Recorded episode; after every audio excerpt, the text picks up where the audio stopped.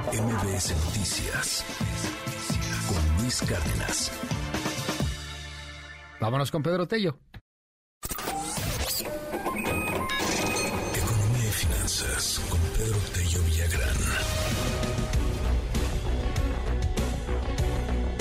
Pedro, a ver, eh, interesante el asunto de la deuda. El servicio de la deuda cerró en 2022 en un nivel histórico, va a aumentar en 2023. ¿Qué es eso del servicio de la deuda, querido Pedro? Buenos días. Luis, buenos días, qué gusto saludarte. Pues mira, mucho se ha hablado en este país y particularmente a lo largo de este sexenio acerca del manejo que se le ha dado a la deuda pública interna y externa. El gobierno se comprometió a no incrementar el peso de la deuda pública como parte del monto de lo que se produce en México como proporción del Producto Interno Bruto.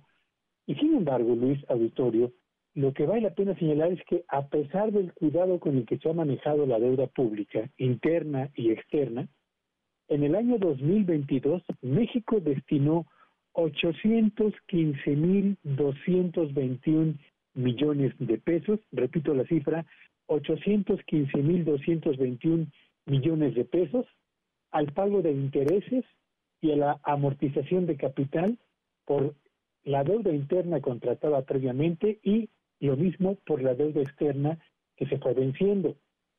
Ese dato que es, es mucho o es poco dinero. Vamos al comparativo.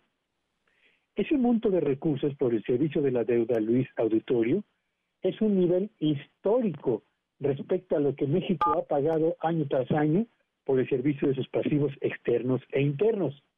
El incremento que representó en el año 2022 esta cifra contra el año inmediato anterior fue del 10%, que es el incremento más importante en los últimos cuatro años, solo comparable con el incremento en el monto de lo que México pagó por servicio de la deuda interna y externa en el último año de la gestión de Enrique Peña Nieto, pero hay una pequeña gran diferencia a este respecto.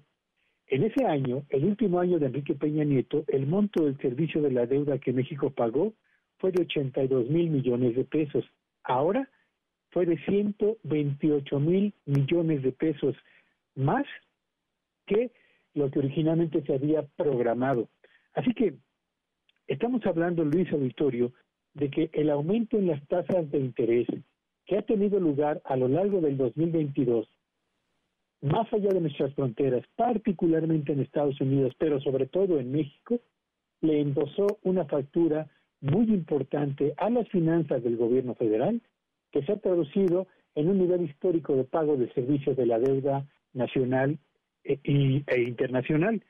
Y no termina aquí la historia, porque para el año 2023, Luis Auditorio, se está estimando que el servicio de la deuda va a requerir más de un billón de pesos solo para atender lo que tiene que ver con los compromisos de la deuda interna y de la deuda externa. Un billón de pesos representa una cifra que supera considerablemente, Luis, la suma de los recursos presupuestales que en México se van al sector salud y al sector educativo, por hablar solamente de dos de los más importantes pilares de la economía. Así que el servicio de la deuda en México cerró en 2022 con un nivel histórico y será aún mayor en este 2023. Gracias, querido Pedro. Te mando un abrazo y te seguimos en tu red. ¿Cuál es? Sígueme en Twitter en arroba Petello Villagrán y que tengan un espléndido día. MBS Noticias con Luis Cárdenas.